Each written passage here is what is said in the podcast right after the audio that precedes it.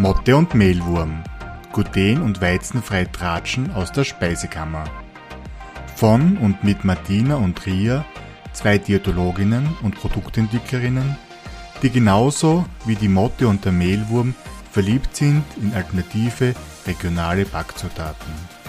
Sie plaudern aus dem Mehlkästchen mit Tipps und Tricks rund um eine gluten- und weizenfreie Ernährung auf Österreichisch. Hallo und herzlich willkommen wieder einmal. Ria, heute sage ich gleich, ich bin urlaubsreif. Oh, nicht nur du. Hallo und willkommen auch von meiner Seite. Also mir geht es auch so, sobald die ersten Sonnenstrahlen kommen, dann, dann juckt es schon richtig. Da ist das Bedürfnis, viel mehr Zeit draußen zu verbringen, extrem stark Mhm, da. Total. Das heißt, wir Und- fahren auf Urlaub Wäre schön, ja. oder wir Müssen gehen wir auf mal Urlaub. Ausmachen, wer als erstes darf und wer nachher geht, weil beide Ja. gleichzeitig wird schwierig. Aber es wird allerhöchste Zeit. Also das, die Zeit ist ja prädestiniert dafür. Frühsommer eigentlich perfekt für, fürs Thema Urlaub. Wir Aber- haben aber Genau. ein Special vorbereitet heute wieder. Mhm. Und zwar gibt es wieder einen Gast bzw. eine Gästin, die mit uns gern ihre Erfahrungen rund ums Thema Reisen oder Urlaub teilen will. Und zwar mit dem Thema Zöliakie in Kombination. Ich würde sagen, herzlich willkommen, liebe Verena. Hi, Servus. Danke, dass du heute da bist und mit uns ein bisschen aus dem Mehlkästchen plauderst hinsichtlich Oder aus der Reisetasche in dem aus Fall. der, sogar. in diesem Fall sogar Reisetasche, stimmt. danke für die Einladung. ja, sehr wir gerne. freuen uns, dass du da bist. Genau. Bevor wir jetzt Äh. losstarten, magst du vielleicht einmal für uns und für unsere Zuhörerinnen vorstellen? Hi, ich bin die Verena, ich bin 36, bin in Bad Gleichenberg aufgewachsen, bin dann nach Bad Ischl und nach Ebensee gezogen wegen meiner Ausbildung und wohne jetzt in Leibniz. Ich bin Grafikerin und liebe das Reisen, Fotografieren, in der Natur sein. unbedingt bei Insta bei der Verena vorbeischauen. Ein wahnsinnig tolles Profil und da merkt man halt, dass du das, was du tust, also beruflich wahnsinnig gern magst und das wirklich schön, schön dokumentierst. Also wir sind immer wieder begeistert für deine Postings und deine Stories, die da zwischendurch aufblitzen. Dankeschön. Magst du vielleicht auch noch ein bisschen was über deine Zöliakie-Diagnose erzählen? Eigentlich war die eher zufällig, weil ich wegen Histamin-Symptome zum Internisten gegangen bin. Und dann habe ich mir gedacht, ich nutze es gleich und teste mir auf alles Mögliche ab, was es zum Testen gibt. Und dann ist aber tatsächlich Zöliakie, Histamin und Fructose rausgekommen. Hm, Wobei sie, ja, ich habe am Anfang wirklich gar nicht mehr gewusst, was sie überhaupt mehr essen kann. Aber die Fructose hat sie mittlerweile schon ganz verflüchtigt. Und Mhm. Histamin sind nun mehr ganz, ganz lang gereifte Produkte, die bei mir wirklich reagieren. Und deswegen glaube ich, dass das auch deswegen ist, weil die, also weil sie die Darmzotten wieder erholt haben durchs Mhm. glutenfreie Essen. Ja. Also so Prosciutto und Parmesan, das geht noch gar nicht. Aber das heißt, du bist dann direkt von dem Internisten zur Diagnose gekommen, der hat dann äh, Blut abgenommen in Richtung Zöliakie und hinten noch eine Gastroskopie oder wie ist denn das gelaufen?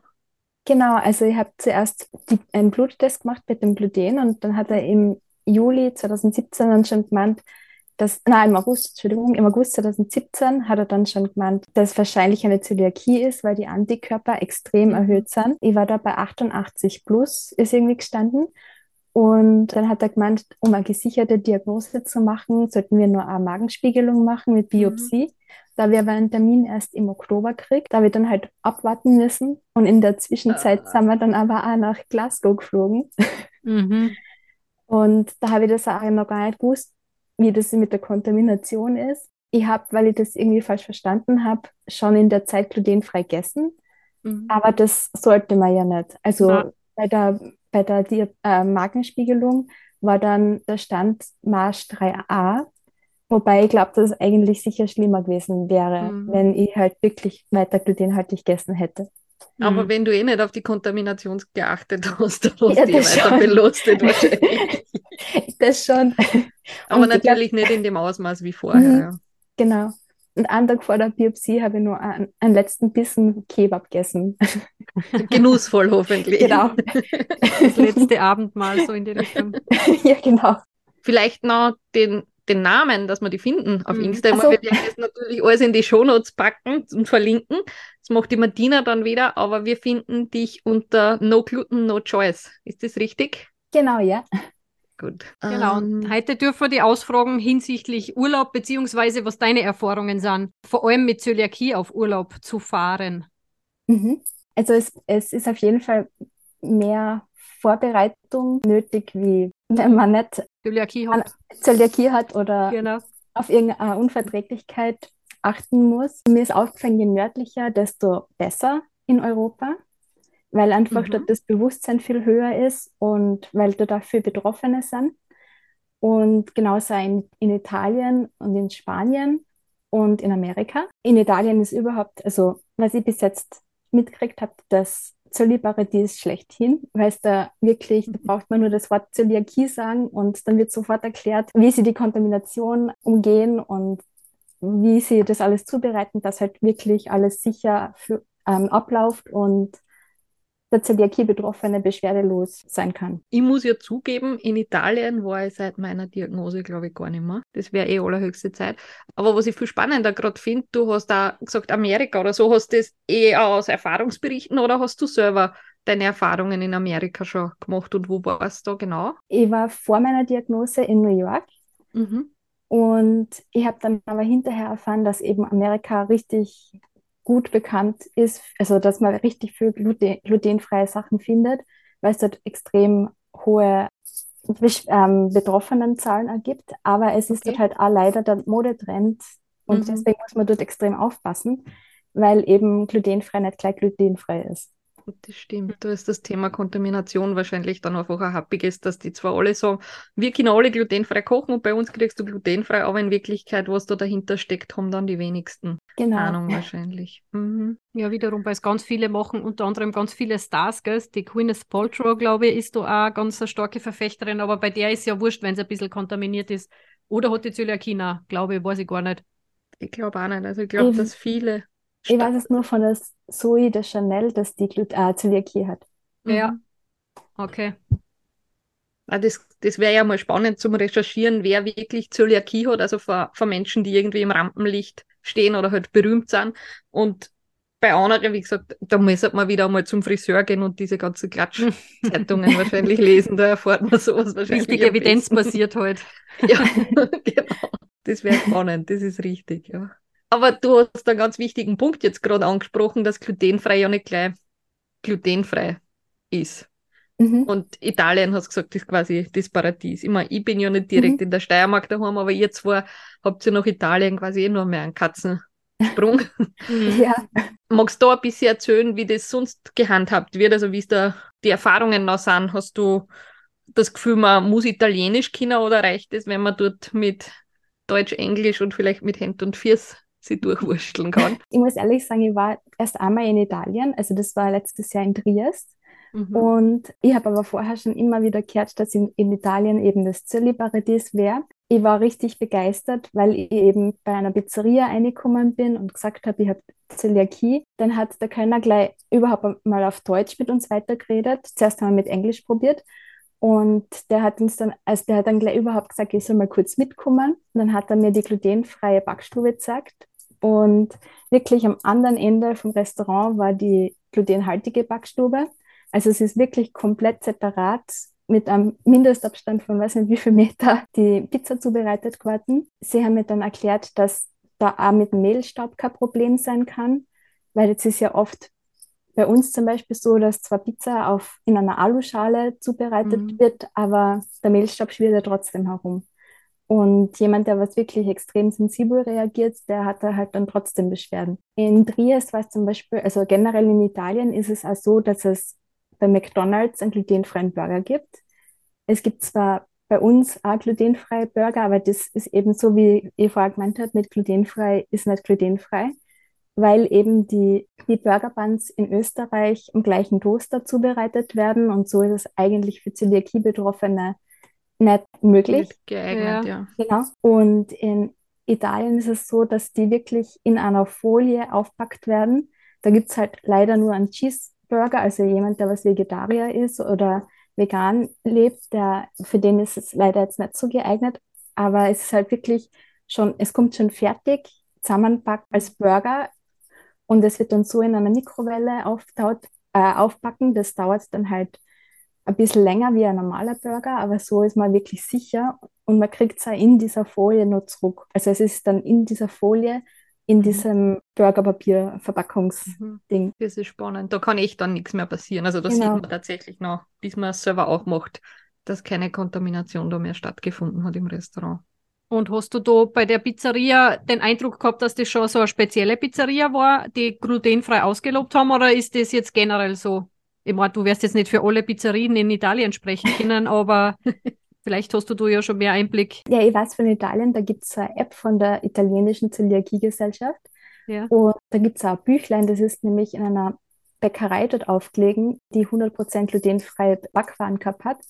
Und da sind eben diese Pizzeria drinnen gewesen. Und ich war ehrlich gesagt auch nur in diesen Orten, die was in dem, dem Bü äh, Büchlein drinnen waren. Und da sieht man auch schon an der Tür vorne ein ganz äh, rotes Logo mit, ich glaube, AIC. Mhm. Das ist auf jeden Fall die italienische Zöliakiegesellschaft.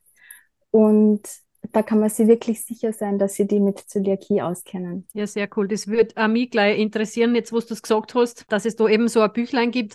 Worauf schaust denn du überhaupt, wenn du jetzt dein Urlaubsziel dir aussuchst? Gibt es irgendwelche Kriterien, die für die relevant sind? Eigentlich nicht, eher dort, wo es mich hinzieht. Bisher waren es halt trotzdem eher Orte, wo ich gewusst habe, dass es, also seit der Zöliakie-Diagnose, wo ich Ja. gewusst habe, dass sie sie auskennen und wo halt mehr Betroffene sind. Also jetzt von Stockholm über Dublin und Amsterdam, Triest. Und so habe ich eigentlich auch immer richtig gute Erfahrungen gemacht. Ähm, ich bin bisher auch eigentlich auch nur in Hotels gewesen. Mhm. Wenn ich jetzt zum Beispiel nach Asien fliegen würde, dann würde ich mir, glaube ich, eher ein Apartment nehmen. Aber ich bin mit den Hotels in Europa bis jetzt richtig gut zurechtgekommen und ja. Sag, hast du davor, bist du auch gerne in Hotels gefahren oder war das eher flexibler? Also bist du generell jemand, der gerne im Hotel Urlaub macht? Weil da gibt es ja auch verschiedene Typen von Oder darf Menschen. ich vielleicht Mhm. nur ergänzen, warum in Asien ausgerechnet dann ein Apartment? Ähm, also früher war ich auch eher in Hotels, Mhm. ähm, außer jetzt zum Beispiel in Kroatien, im Kroatienurlaub oder so. Nur bin ich eher der Städtetrip-Mensch und ich liebe es halt einfach die Städte kennenzulernen und die Kulturen und deswegen bin ich eher in Hotels gewesen. Ja, mhm. Sprich, das Essen ist für die du auch immer relevant, weil du kommst ja Genau. auch ganz anders, weil im Apartment versorgt man sich dann wieder selber eher wahrscheinlich. Mhm. Genau, und das- halt, könnte ich mir vorstellen. Genau, und das ist auch der Grund, warum ich jetzt in Asien eher ein Apartment nehmen würde, weil ich da einfach schon öfter die, gehört habe, dass da zum Beispiel mit der, Glu äh, mit der glutenhaltigen Sojasauce Probleme gibt Mhm. und dass die halt überall wirklich reingemischt wird und ich will halt wirklich auf Nummer sicher gehen. Mhm. Ich stelle Ja. mir es auch ein bisschen sprachlich vielleicht fast noch schwieriger vor wie in Europa. Also natürlich geht es dort auch mit Englisch oder so, aber ich, mein, ich war selber schon in Asien. Auch dieses Englisch ist halt happig, dann, das man dort spricht. Ja. Und ob man sich dann 100% verlassen kann, ist vielleicht auch nochmal was anderes. ja. Dabei habe ich mir gerade gedacht, dass die asiatischen Länder komplett ziemlich glutenfrei sind, oder? Mm, Da bin ich jetzt. Getreidefrei an sich vielleicht, aber gerade die Sojasauce, das glaube ich Genau, schon, auch, dass das schwierig ist. Oder zum Mhm. Beispiel die, die Rahmennudeln sind ja auch reine Weizennudeln. Okay. Da bin ich aber froh, dass ich ein halbes Jahr vor meiner Zöliakie-Diagnose noch in Tokio war und das erste und letzte Mal originale Ramen essen habe können. Ja, das ist tatsächlich Glück gewesen quasi. Ja. Und ich weiß zumindest von Tokio, von einer Betroffenen, die hat jetzt zwar keine Zöliakie, aber Unverträglichkeit. Und die hat mir schon öfter gesagt, dass es richtig schwer ist in, in Tokio. Wenn man von Zöliakie spricht, ist es eher so, als würde man ein Männchen vom Mars sein und das wird keiner verstehen, weil es eben nicht wirklich ein Bewusstsein dafür gibt. Deswegen wäre es für mich einfach zu riskant, dort in einem Hotel zu leben. Wobei ich jetzt in Tokio aber wirklich ähm, äh, miterlebt habe, dass die Menschen extrem hilfsbereit sind. Das habe ich noch nie in meinem Leben irgendwo anders gesehen, dass sie so hilfsbereit und nett sind. Deswegen könnte man schon vorstellen, dass sie alles tun würden, aber es ist halt eben mit der Sprachbarriere sicher, schwer, das auch wirklich so hinzukriegen, ohne dass eine Kontamination passiert. Das war ein spannendes Thema, weil das sollte man vielleicht einmal recherchieren, wie wirklich dieses Bewusstsein, ob das länderspezifisch unterschiedlich ist. Weil ich kann mir auch schon vorstellen, dass das oft damit Diagnosestellung und so zusammenhängt, dass man vielleicht dort einfach auch gar keinen Fokus bei der Diagnosestellung oder so hat und deswegen das Thema auch nicht so präsent ist wie vielleicht in anderen Ländern. Mhm. Ja, Ja, sehr Jetzt- spannend. Wobei Tokio hätte ich auch auf meiner Liste noch stehen. Das muss mir gut anschauen, bevor du die hinfährst. Ja, du tust dir dann auch noch schwer mit deiner Weizenstärke, weil auch wenn es glutenfrei Mhm. ist, könnte es mit Weizenstärke gemacht sein. Richtig. Mhm. Vielleicht sollte ich vorher Japanisch lernen, bevor ich dorthin fahre. Das habe ich Richtig. aber tatsächlich gemacht. Also zumindest ein paar Floskeln habe ich auf Japanisch gelernt. Das schadet sowieso nie, glaube ich, wenn man Ja. ein bisschen die, Landessprache kann. Wobei ich aber die Erfahrung gemacht habe, dass dann eine Kellnerin so begeistert war, dass sie Japanisch kennen habe, weil ich halt ein paar Floskeln gesagt habe, dass sie dann komplett auf Japanisch mit mir weitergeredet hat. Und dann habe ich halt irgendwie mit Englisch stammeln müssen. Ich kann nur ein paar Floskeln. Jetzt habe ich gerade so meine sch schöne Grafik wieder ausgegraben. In Europa, wir haben es ja eh schon mal gesagt, glaube ich, in irgendeiner anderen Folge, in Europa vertragen ja um die 4% kein Gluten oder ernähren sich Mhm. glutenfrei, weizenfrei. Und wenn du das weltweit betrachtest, sind es, wie du gesagt hast, eh mehr in Amerika, also Nordamerika, Afrika, Mittlerer Osten sind es um die 8%. Und in Lateinamerika und Asien, Schrägstrich Pazifik, sind es sogar schon 10%. Sehr, sehr spannend finde ich das, weil vor allem, wenn du sagst, dort ist es extrem schwer, quasi die Thematik auch der Kontamination und so Sachen, denen bewusst zu machen. Da sind wir ja in Europa wirklich noch fast im, im gelobten Ja. Land dann. Ja. Zwar nicht überall, es geht sicher noch besser, aber für das, dass wir die theoretisch niedrigsten Zahlen an Betroffenen haben, funktioniert es ja dann teilweise tatsächlich schon gut. Ja. Wobei mir trotzdem vorkommt, dass im Ausland das Bewusstsein eher dafür da ist, wie jetzt in Österreich oder- oder in Deutschland. Ich tue mir auch mit dem Abklären irgendwie leichter wie in Mhm. Österreich. Vielleicht ist das die Mentalität, wie man mit, Gä- mit Gästen umgeht. Weil Österreich, Deutschland ist sowieso ein ganz starkes Urlaubsziel. Als Österreicher mal vielleicht auf jeden Fall. Ich weiß ja nicht, wie das in Deutschland ist. Da kommen die Gäste sowieso. Da brauche ich mir jetzt nicht Mhm. ins Zeug hauen, dass es irgendwie. Gut, das wäre in Italien die auch. 4% vielleicht egal. Ja, nein, aber das wäre in Italien auch, weil in Italien, glaube ich, da brauchen wir uns um den Tourismus keine Sorge machen. Vergesst das Argument wieder, das wirkt sicher nicht. Da müssen wir was anderes finden. Vielleicht ist aber tatsächlich dieses, äh, dieser Bezug zur Küche, also zur bodenständigen Küche oder traditionsbehafteten Küche, wo man halt sagt, das muss so sein, weil da Mhm. kehrt der Schnitzel her und das muss mit Mehl und mit Bresel, also so, einfach, Genau. da kann ich ja nicht was weglassen. Möglicherweise ist der Ansatz, dass man sagt, man ist sehr verhaftet mit dem Traditionsbewusstsein von, von österreichischer Küche. Ja, das merkt man jetzt Mhm. gerade auch in der Debatte, wenn es um die vegane Kochausbildung geht. Mhm, da wird genau. mehr diskutiert. Was mich noch speziell interessieren würde, ist, hast du irgendwelche Empfehlungen, also für zum Beispiel eine Homepage oder eine App oder sonst irgendwelche Influencer vielleicht, die das Thema Urlaub und glutenfreie Ernährung näher behandeln? Oder schaust du selber, recherchierst du selber oder hast du da irgendwas, wo du nachschaust? Ja, als allererstes frage ich eigentlich schon eher immer, also nach den Erfahrungen von den anderen Zöllis oder finde eben zum Beispiel jetzt lokale Zöllis Ja. aus dem jeweiligen Land, Mhm. wo ich dann nachfrage oder ich schaue eben bei Bloggers so wie die Anna von Glutenfrei um die Welt, ab die Fabienne von Freiknuspern, ob die dort schon waren oder so. Ich nutze zum Beispiel auch die App Find Me Glutenfree.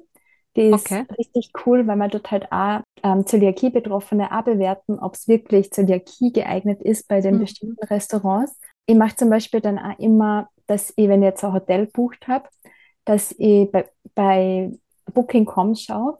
Da kann man bei den Bewertungen nach Wörtern suchen und das suche ich dann meistens nach Gluten oder Zöliakie oder Gluten-Free. Wenn da was kommt, dann weiß ich auch, dass da wirklich schon jemand dort war und dann Erfahrungen geschrieben hat. Auf das hin bin ich mir dann auch ganz sicher, dass da dann ähm, wirklich alles gut abläuft und dass man sich dort auskennt. Oder ich, ich speichere zum Beispiel dann die ganzen Empfehlungen, die ich so gefunden habe, auf Google Maps ab, mache mir eine eigene Pinnwand auf Pinterest und ich bin ein bisschen ein Organisationsfreak. mache dann meistens Unterordner, wo ich zum Beispiel eine Unterpinnwand mache für glutenfreies Frühstück, glutenfreie Desserts, glutenfreie Dinner. Teile das dann dort noch zusätzlich zu, dass, und, äh, dass ich mich dort halt auskenne. Das, Das ist ein ja sehr Sinn. guter Tipp. Das Ja, muss ich auch probieren. Ja. Weil die Recherche musst du ja sowieso dann machen, ob du das jetzt noch Mhm. im Vorfeld daheim machst und dann unbeschwert im Urlaub einfach deine Pinnwand abarbeitest sozusagen oder ob du das dann vor Ort Mhm. machst. Das ist ja dann Geschmackssache, aber voll dann, wenn du dann Ja. nur irgendwo vorbeigelaufen bist, weil das kenne ich auch aus dem Urlaub, dass man dann eben gerade in so Städtetrips herumstravanzt ein bisschen und dann denkt man sich, boah, das wäre da jetzt auch interessant und das hat man vorher in der Recherche gar nicht gesehen, das kann man dann natürlich damit aufnehmen hinten noch, weil Man muss ja nicht das letzte Mal dort gewesen sein. Richtig, Genau. ja. Bei mir ist es noch schon so oft gewesen, dass ich zum Beispiel jetzt in ein bestimmtes Restaurant wollte und dann sind wir draufgekommen, wir sind am anderen Ende von der Stadt. Und Mhm. dann ist es halt mit sehr viel Zeitaufwand verbunden, dass man zu dem Restaurant kommt. Ja, Ja. Aber da hilft ja so Google Maps Geschichte ja dann Genau. auch, weil die kann man sich ja Mhm. wirklich schön visualisieren mit seinen Pins. Dass Mhm. man Genau. sieht, okay, wo, wo bewegt man sich gerade und wo wäre was, in welchem Grätzl ist man da gerade. Mhm. Sehr, sehr coole Idee, ja. ja. Du hast jetzt gesagt, du hast, du schaust da auch ein bisschen auf Bewertungen von Hotels, Unterkünfte oder sonstiges. Fragst du auch direkt in der Unterkunft dann nochmal nach, ob es glutenfrei möglich ist oder wie das ausschaut mit Zöliakie sicher oder so? Und falls ja, wie gehst denn du da vor? Rufst du an, schreibst du eine E-Mail oder wie, wie machst du das? Genau, also sobald ich das Hotel bucht habe, schreibe ich eine Mail, weil ich äh, schriftlich einfach sicherer bin. Also, Verstehe. und meistens ste- ähm, kommt dann eh gleich mal eine Antwort zurück, dass sie glutenfreie Optionen haben. Wenn wir dann einchecken, dann sage ich das beim Check-in nur extra nochmal dazu, dass ich Zöliakie habe und glutenfrei essen muss. Und dann heißt es dann meistens, dass sie ein glutenfreies Brot haben und wir buchen meistens ohne Frühstück und machen das dann spontan. Überhaupt, wenn Mhm. es jetzt eine 100% glutenfreie Bäckerei in der Stadt gibt. Ja, verstehe ich. Ähm, wenn wir uns jetzt entschließen, dass wir zum Frühstück gehen, sollen wir dann ähm, das nochmal dort beim Frühstücksbereich extra ansprechen. Und da habe ich dann meistens die Bitte an den Koch auch noch mit und ähm, sage halt wirklich, dass ich Zöliakie habe und alles getrennt haben müsste und ob das möglich wäre, dass ich jetzt zum Beispiel eine getrennt zubereitete Eierspeis kriege oder Mhm. der Schinken nicht in der Brotschneidemaschine geschnitten wird und so. Es ist dann ein bisschen kurios, weil ich komme mir dann ein bisschen vor wie, weiß ich nicht, Königin oder so, weil sie dann wirklich mit einem Teller daherkommen, wo verschiedene Schinken auf äh, Schnitte sind. Ein eigener Teller mit Käse, ein eigener Teller mit, keine Ahnung, Butter. Und weil das Buffet halt meistens schwierig ist, beziehungsweise halt nur die abgepackten Sachen beim Buffet gehen. Also Mhm. wenn es jetzt Butter geben würde oder Margarine oder Marmelade, die abpackt wäre, dann könnte ich es annehmen. Aber wenn jetzt ein Glas ist, wo sie einen Löffel drinnen stecken haben, dann ist das schon wieder ein No-Go. Klar, und je größer das Hotel, umso größer das Risiko natürlich, weil umso mehr Leute da am Buffet Genau. herumfuhrwerk. Und hast du für die du so, wenn du jetzt sagst, du gibst dem Koch das quasi geistig mit, äh, hast du für die so ein Notizzettelchen, wor worauf die achten sollten? Oder hast du tatsächlich einen Zettel, den du dann der Könnerin in die Hand druckst, jetzt überspitzt gesagt? Oder, oder Ja. testest du das ein bisschen so im Gespräch, ob wie die Kellnerin reagiert? Also die. Genau, also erstens schaue ich aufs Bauchgefühl, wie, ähm, was mir das sagt. Mhm. Und ich habe eben ähm, ein eigenes Kärtchen erstellt, weil meistens findet man eben die Bitte an den Koch mit, was glutenfrei ist, also die, die Mhm. Die ähm, Option. Zutaten, genau. Mhm. Aber es steht nirgends was von der Kontamination und da habe ich mir ein eigenes Kärtchen gestaltet, wo auf der Rückseite eben wegen der Kontamination was steht. Und Mhm. das nehme ich dann meistens mit und auch im Restaurant oder auch wenn wir daheim irgendwo eingeladen sind, nehme ich das immer mit und zeige das dann her und so fühle ich mich dann auch ein bisschen sicherer. Sehr cool. Ja, na, Das du, du federst einfach schon ganz viel im Vorfeld ab, damit du da dann auch das genießen kannst, weil es bringt ja nichts, wenn du dann dort sitzt und ein schlechtes Bauchgefühl hast. Bauchweh hast, Ja, genau, ja, bevor genau. du gegessen hast. Na, sehr spannend, aber extrem wertvoller Tipp. Also das werde ich mir auch jetzt machen und mitnehmen, muss ich Ja, ganz vor ehrlich allem gleich sagen, auf weil das ist- Englisch, weil du das Ja. dann aus, du die dann Oder in alle möglichen Sprachen, weil Ja. wenn ich weiß, ich fahre irgendwo hin auf Spanien und kann kein Spanisch, dann habe ich das sauber übersetzt und das gebe ich ihm und dann kann ich auch wieder beruhigter sein. Mhm. Ja, genau. Ja, ganz geniale Idee, wirklich. Mhm. Weil es ist ja zum Beispiel auch bei der Pizzeria mit der Tomatensauce, dass da dann ja auch oft sein Mit kann, dass sie mit dem Löffel. Mhm. reinfahren und da bräuchte ich dann ja auch eine eigene frische Tomatensauce. Da hilft es dann meistens schon,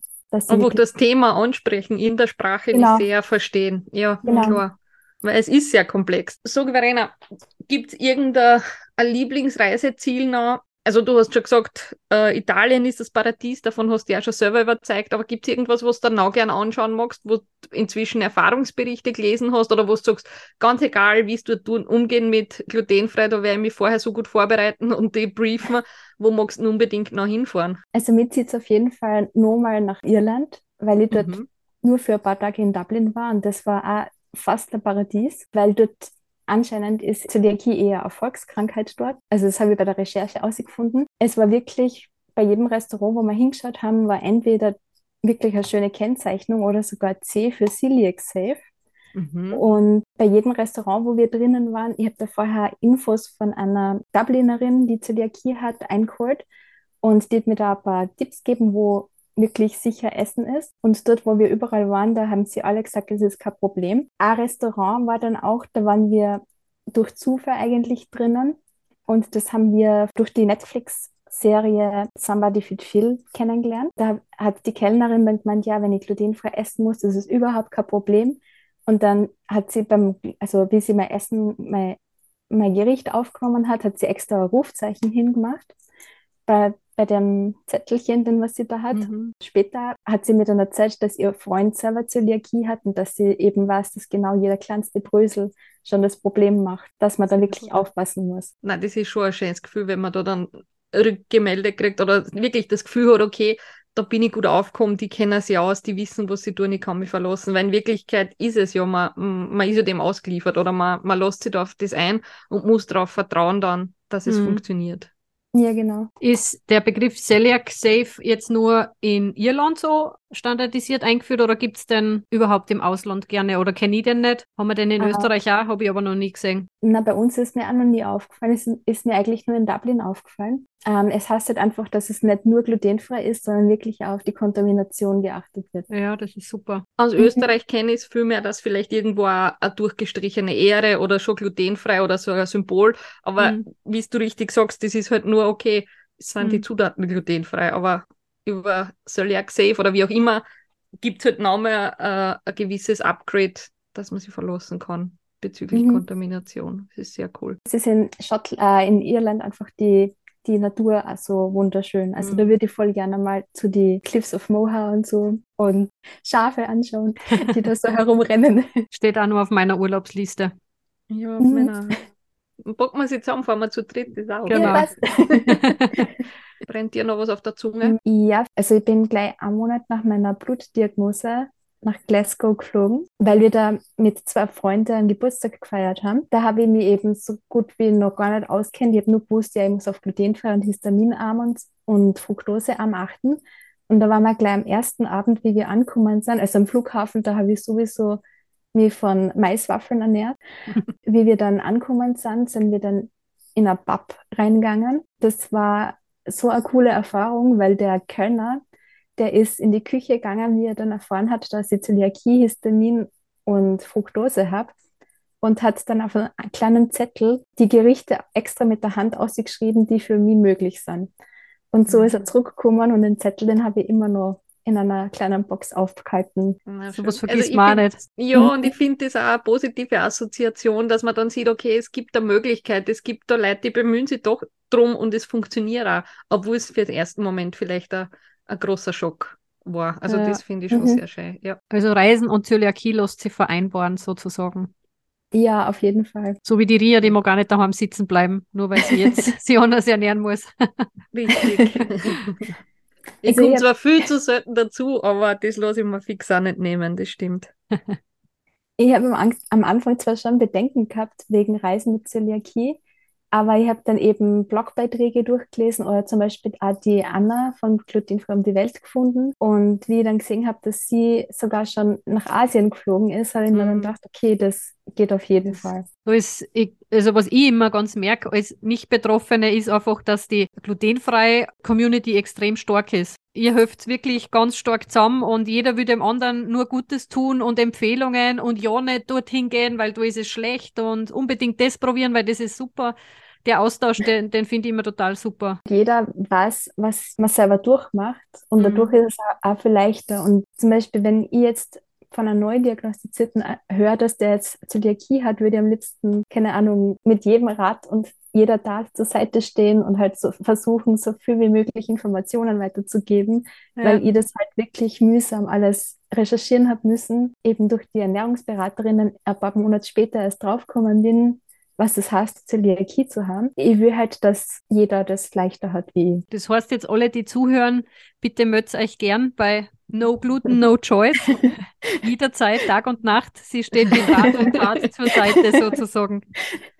Wobei Genau. ich glaube, es ist auch schon einfach wertvoll, auf dem Insta-Kanal ein bisschen mitzuschmökern, weil da sind ja auch sehr viele hilfreiche Tipps und Tricks. Natürlich wäre es jetzt halt schön zusammenfassend, wenn du irgendwelche Tipps für unsere Zuhörerinnen hast. Immer, wir fragen die jetzt noch Tipps, du hast schon permanent Tipps gegeben, aber vielleicht so zusammenfassend drei Tipps oder dr- drei Must-Haves für einen sicheren glutenfreien Urlaub. Das, was du wirklich auch vielleicht an mitgeben würdest, der neue Diagnose kriegt, hat Zöliakie und sie vielleicht das erste Mal auf Urlaub begibt.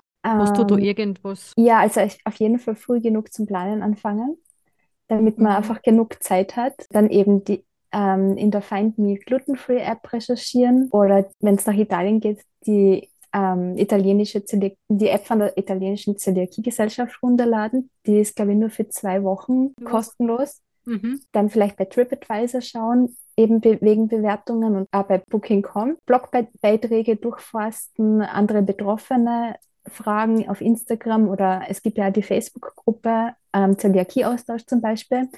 Da kann man auch in der Suche dann nach dem jeweiligen Ort suchen oder eben Pinterest und Google Maps nutzen zum Abspeichern von die Restaurants und Cafés. Auf jeden Fall genug Platz lassen im Koffer. Erstens, damit man erstens, damit man glutenfreie Snacks einpacken kann für unterwegs, weil zum Beispiel bei, gerade bei Kurz- oder Mittelstrecken, wenn man mit dem Flieger in eine Stadt fliegt oder so, kriegt man meistens leider als Zöliakie-Betroffener oder halt mit Unverträglichkeiten nichts. Beziehungsweise kann man es nicht abwählen und das sind dann meistens so Kekse oder Schokolade, die glutenhaltig ist. Und da ist dann halt wertvoll, wenn man zum Beispiel so Snacks wie ein Brot mit hat oder Salzstangen, glutenfreie oder Cracker oder Müsliriegel, Nüsse, Obst. Auf jeden Fall eben auch genug Platz la- lassen, weil ich habe seit der Zöliakie-Diagnose das Hamstergen entwickelt. und lasse wirklich einen halben Koffer auf der Seite frei, damit ich wirklich Platz habe für glutenfreie Produkte, die ich im Ausland finde, weil es da eben so viele andere Marken gibt und so viele Mhm. andere Produkte, die es bei uns einfach nicht findest. Das ist dann immer so interessant, sich durchzutesten und Ja, auch, voll. ob das jetzt nur eher, eher zum Geschmack zukommt und Mhm. Na, und das ist eine gute Gelegenheit, man kann sie durchprobieren und wenn es einem schmeckt, irgendwie online kann man es auch noch bestellen. Das ist oft gar nicht das Thema, Genau. aber auf Verdacht was bestellen ist halt auch sehr, sehr schwierig, finde ich immer. Aber wenn ich weiß, das hat mir geschmeckt, das ist eine gute Idee, ja. eben die Bitte an den Koch in der jeweiligen Landessprache mitnehmen. Mhm. Es gibt dann auch die Toaster Bags. Ähm, das sind so kleine Taschen, wo man ein Brot reinpacken kann. Und mit dem funktioniert das dann auch, dass man das Brot, das glutenfreie Brot in den Toaster geben kann, ohne dass da wirklich eine Kontamination passiert. Mhm. Ich habe es zwar eigentlich immer mit, aber habe es bis jetzt erst einmal probiert oder erst einmal verwendet. Nur einfach zur Sicherheit ist es dann, dass man auf das zurückgreifen kann. Voll. Und mir geht es ja oft so, dass so diese glutenfreien Brote, die es dann irgendwo in der Gastronomie gibt, man kennt ja, das sind oft die abbackelten Brote, die schmecken halt tatsächlich getoastet fast besser, wie wenn man es nur Mhm. so essen würde. Also da ist das natürlich ein wertvoller Tipp, dass man die bei der Hand hat. Also das sind Mhm. drei ganz, ganz praktische Tipps oder wertvolle Tipps, die man wirklich sie zu Herzen nehmen kann, damit man seinen Urlaub auch genießen kann, weil es geht ja dann schlussendlich um das, dass man dort keinen Stress hat und keine Bedenken mehr. Vielen, vielen Dank, liebe Verena. Bitte gern. Danke für die Einladung nochmal. Voll Spaß gemacht. Also das und deine wertvollen Tipps sind sowieso der Hammer. Wir wünschen jedem, dem sein Urlaub jetzt noch bevorsteht, eine gute Erholung, schöne Reise und eine sichere Reise. Genießt Heißt aber nicht, dass lasst wir jetzt in die gut Sommerpause gehen, sondern wir sehen uns oder hören uns in zwei Wochen wieder. gehen. Ganz genau. Sehr Bis dahin, macht's es gut. Ciao. Tschüss. Tschüss.